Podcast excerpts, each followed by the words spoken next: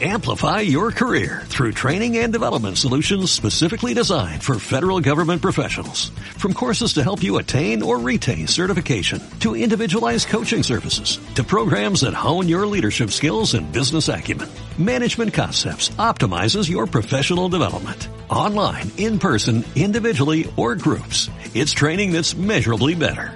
Learn more at managementconcepts.com. That's managementconcepts.com.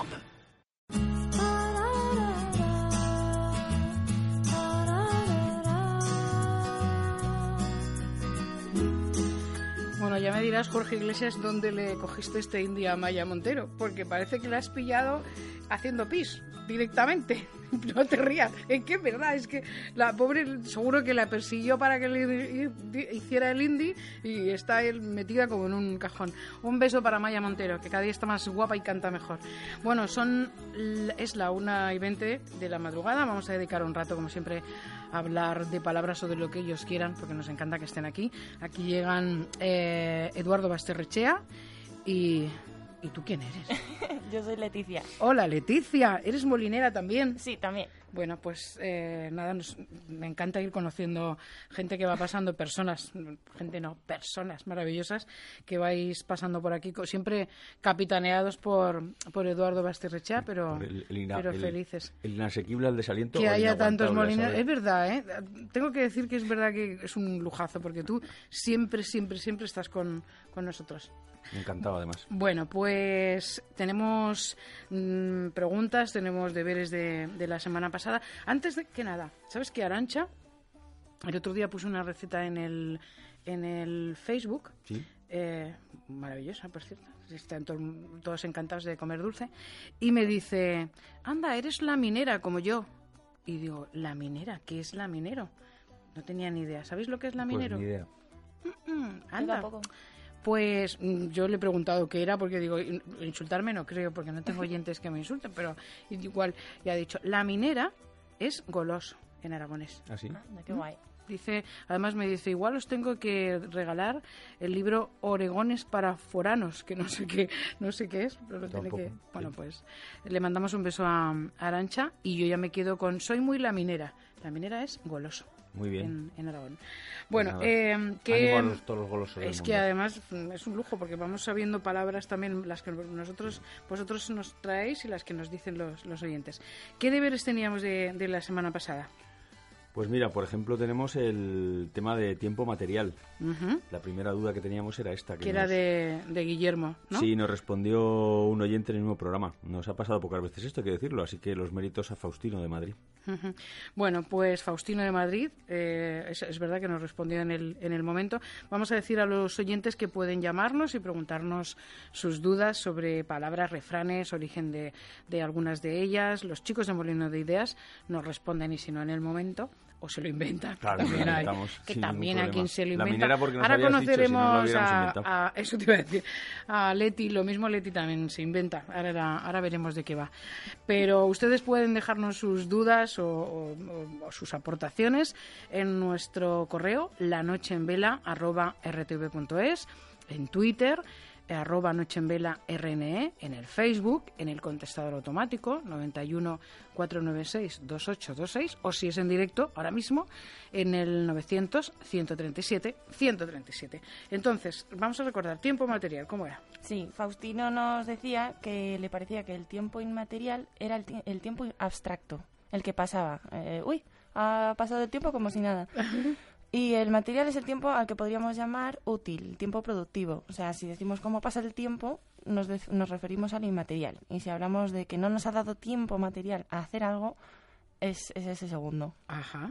Así que todo un poco filosófico, pero en fin, últimamente ya sabéis que nos vamos mucho por, por las ramas. Os acordaréis que estuvimos hablando de de Aristóteles hace no mucho y ahora con esto así que bueno pero eh, esta, no, ya efectivamente. Esta no vale porque bueno vale pero que os hicieron el trabajo ah bueno eh, Faustino. pero, el trabajo está hecho ¿no? vale pues vamos con la siguiente que era la de el origen de irse el santo al cielo que esta nos la preguntaba Arturo verdad Leti sí nos la preguntaba Arturo en el último programa y eh, hemos encontrado que es la expresión que utilizamos cuando se nos ha olvidado hacer algo porque estábamos entretenidos con otra cosa. Y esta es de las que te gustan a ti, A porque para explicar el origen hemos tenido que tenemos que explicar el origen, el- tenemos que contar una historia muy poco creíble, como la del domingo pasado con, el tío vivo. con el tío vivo. Mm. Bueno, pues venga, yo acepto pulpo, ¿no? Como animal de compañía. A ver, venga. De todas maneras, me gusta que contéis historias. A ver, ¿qué historia Sí, tiene esto, Eduardo eh, Leti? Bueno, la, la- vamos a ver, en todos los sitios que hemos consultado, la, la explicación es la misma, lo que suele ser resultar un tanto sospechoso, ¿no? Pero en fin, en una iglesia que no sabemos de un sitio que tampoco sabemos, en una época que tampoco sabemos, había un cura dando misa y en medio del sermón, cuando estaba hablando de algún santo, se le olvidó de qué estaba hablando y recurrió a esta expresión, se me ha ido el santo al cielo. Es que hay que coger este origen con pinzas, como todos estos que son historias así, pero todos los libros de etimología nos dicen lo mismo. Aún así, yo sí lo veo factible. O sea, hay muchas expresiones que vienen de la, de la misa, de la iglesia, de- del mundo religioso, Sí, ¿no? O sea, efectivamente, si lo ha dicho, efectivamente, a lo Es mejor posible. el- Un cura, ¿no? un párroco, es lógico que nosotros mm, en, eh, en el cine, en la tele, tenemos frases que son muy propias nuestras, que no vienen de nada, no sé, Mm. no sé, me, me, me ha pillado la bruja, ¿no? Decimos cuando vamos pillados de tiempo, o, o muchas, que mis compañeros si me escuchan, tenemos muchas, muchas, bueno, te voy a pasar alguna, que son, que son divertidas. bien. Y, y es verdad que son nuestras, no son de de un- en este caso, pues eh, si vienen de, de alguien, de un párroco, pues tiene sentido lo de se me ha ido santo al cielo. Quedamos con Leti de a gusto, ¿eh? Elena, que siempre me está poniendo verde, Le- Leti aquí apoyándome. Eh, Dale tiempo. Sí. bueno, gracias, ¿eh? Gracias. Dale tiempo y vemos qué pasa. Bueno, nos quedamos con ello. La siguiente era conscripto. Pues sí, vamos a por conscripto. Y esta sí que la tenemos bien cerradita y nos la vamos a quitar rapidito. A ver, Pues mira, tenemos dos significados en el diccionario de la Real Academia. Padre conscripto, que era una forma de llamar a los senadores en la antigua Roma, y conscripto a secas, que donde se nos dice que lo es un soldado mientras recibe la instrucción militar obligatoria. esta, que sepas, muchos de oyentes nos escribieron a Facebook y a, y a Twitter y nos, nos hablaban de- del tema de la instrucción militar obligatoria. Es, es, la que más... Pues debe ser algo así como a- alistado, ¿no? Sí, es, es viene del latín directamente, con y el verbo escribo, mm, participio de conscribo, que era eh, al principio añadir a lo escrito y luego ya eh, hacer una lista de, derivado de ese significado y luego se especializaría en, en alistar en el ejército, obviamente, y, y también se utilizaba para los patres conscripti, que eran los, los senadores romanos. Ajá, o sea, que se utilizaba como enrolado, igual tanto en política como, como Sí, en el ejército, como ¿no? estar en, en una lista, como alistado, estar escrito con, con otras personas, digamos. Bueno, eh, qué bien. Bueno, nos vamos quitando cosas que nos han ido pasando los oyentes. Eh, nos preguntaron también sobre agnosia. Pues no me acuerdo, no sé a qué te refieres. Ay, chistaco, bien, bien simpático. A ver, Algo adelantaba ya Elena la semana pasada, muy, muy convencida. Sí. ag- Mm. eh, ¿qué, qué quería decir esto? Pues sí, eh, Elena nos dijo que el concepto de agnosia viene del griego y es un término médico utilizado para señalar la incapacidad de un- una persona de reconocer o identificar determinadas sensaciones o estímulos. Por ejemplo, la agnosia, la agnosia visual, de la que también dijo algo, significa que aunque los ojos ven perfectamente, el cerebro no es capaz de interpretar bien la información que, lle- que llega a través de la vista, lo que puede suponer una cierta ceguera parcial o incluso total. Sí, pero no se queda ahí. Eh, también hay agnosia auditiva, gustativa, a olfativa. ver, a ver, a ver, ¿cómo es eso? Sí, en todos los casos es parecido. Los órganos funcionan bien, pero el cerebro es el que no es capaz de interpretar las señales eléctricas que le mandan los órganos. Ajá, O sea que no podemos como que no le establecer el concepto, eso que, Pero sí. agnosia. Ujú. Hay una película del, del 2010, ¿no? Sí, de Eduardo Noriega y Bárbara Goenaga, que se llama así Agnosia, y en la que el protagonista pues sufre esta enfermedad. Así que si queréis saber más, os recomendamos que veáis la, la, película. la película. Sí. Bueno, pues 900-137-137 es nuestro teléfono gratuito. Ahora miraré porque luego me lo escriben en el Facebook y se enfadan porque no estoy en las redes sociales, pero no puedo estar a todo. Eh, Tú puedes estar a asun- todo, tú no puedo, no puedo. no puedo. Asunción de. Villafranca, que tiene la biblioteca más grande de la noche en vela, la tiene Asunción, porque nos llama todas las noches. Y eso que alguna noche, la semana pasada, me quedé esperando, pero no entré, Ya. porque se ve que llamé un poco tarde. Es que si llamo pronto, no me lo cogen, y si llamo tarde, pues ya pasé. Así que bueno... el libro, ya el está ella utilizando, normal. ya está ella utilizando el libro de reclamaciones, ¿no? Está Claro. reclamando. También tiene el libro de reclamaciones.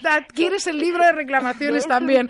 Y que no muchísimo menos que sois un encanto todos, un grupo maravilloso. Esto es como un oasis en el día para mí, en los domingos, como un oasis. Muchas gracias. ¿sabes? Y sigue habiendo mucha tela en la noche en vela. Y Mira, nuestro mejor spot es ella. Claro que sí. Eh, mira, yo tengo una palabra un poquito fuerte, pero es que verás, estando un día en la estación de autobuses de Zamora, esperando para regresar a mi Villafranca del Alma, resulta que había dos señoras, bueno, vamos a llamarlas mujeres, eh, no señoras, porque no se merecían ese calificativo, y estaban despellejando materialmente a una tercera y venga y venga y venga. Y ya una de ellas dice, pero ¿qué se va a esperar de esa zorrupia? Que le, que le coge todo, es una zorrupia. Y yo, claro, me quedé con la palabreja, pero en esto llegó el autobús y no sé, me imagino que Pero será claro, un- pero le- le- eh, como dice Leti, le añadieron el rupia, ¿no?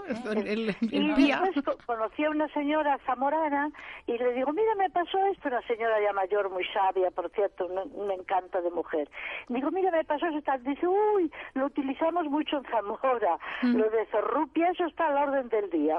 Mm. ¿Y ella qué te dijo que me era? Imagino, me imagino que no será porque haya muchas zorrupias en Zamora, No. por supuesto, pero que echa en mano de esa expresión para calificar a ciertas eh, eh, señoras Bueno, vamos, pues... es, una, es una palabra que viene, aunque parezca raro, viene en, la, en el diccionario de la Real Academia, ¿eh? con la, de, con el- la acepción de prostituta, directamente. Ah, Ajá. ah, o sea que es un con sinónimo el- pero, de como, prostituta. pero como zorrupia. Como ah, sí, zorrupia lo tienes ahí. directamente. Ah, Entonces es un, es un sufijo rupia que yo no O sea, conocía. es- además ni siquiera lleva alguna marca de use- se usa en tal sitio o en tal otro. Es una, una extraña palabra para, para Es, tenerla es en- por Zamora, por Castilla. A mí la señora que me después me ilustró de ello me dijo, dice, uy, en Zamora se emplea mucho esa palabra. Muy que bien. no se me enfaden los zamoranos. No, ¿eh? claro Por que no, Dios. claro que no. Por Dios, por Dios. Bueno, no. Asunción, que te mandamos un beso fuerte y un libro, supongo. Bueno, Te- sí, sí, seguro- supone- cuando supone vaya a Villafranca me voy a pasar por ahí a ver, ¿eh? A ver Pues, la biblioteca oye, que tienes. Quieras, cuando quieras venir, me avisas y te acompaño y te enseño que conozco el pueblo desde punta cabo. Yo también. Venga, Lo un beso, un beso muy fuerte, guapa. Muchas gracias Venga. por vuestra atención y por recibirme. Venga, gracias. Hasta adiós, luego. adiós. Tenemos eh, algún oyente más, pero eh, había una muy interesante que era, que era, perdón, el origen de esterlina. Efectivamente. ¿Mm? A ver, ¿esto qué, de dónde viene? Mm, pues Mira, el otro día se me ocurrió pensar cuál sería el, el origen de esterlina, ese apellido que tienen las libras, las libras esterlinas, o el sterling en inglés, que, que parece que diferencia la libra británica de otras monedas con el mismo nombre. Aparte que algunos, de, algunos coches tienen como la marca esa sterling, ¿no? Ujú, Así que, bueno, me puse a pensar un poco de qué, sobre qué iba el asunto. ujú. ¿Y de qué iba el asunto? Pues sería una expresión con la que diríamos que algo es excelente, de muy, muy buena calidad. Por ejemplo, este reloj es esterlino, haciendo referencia a que es muy bueno o que está muy bien construido, ¿no? Un reloj es...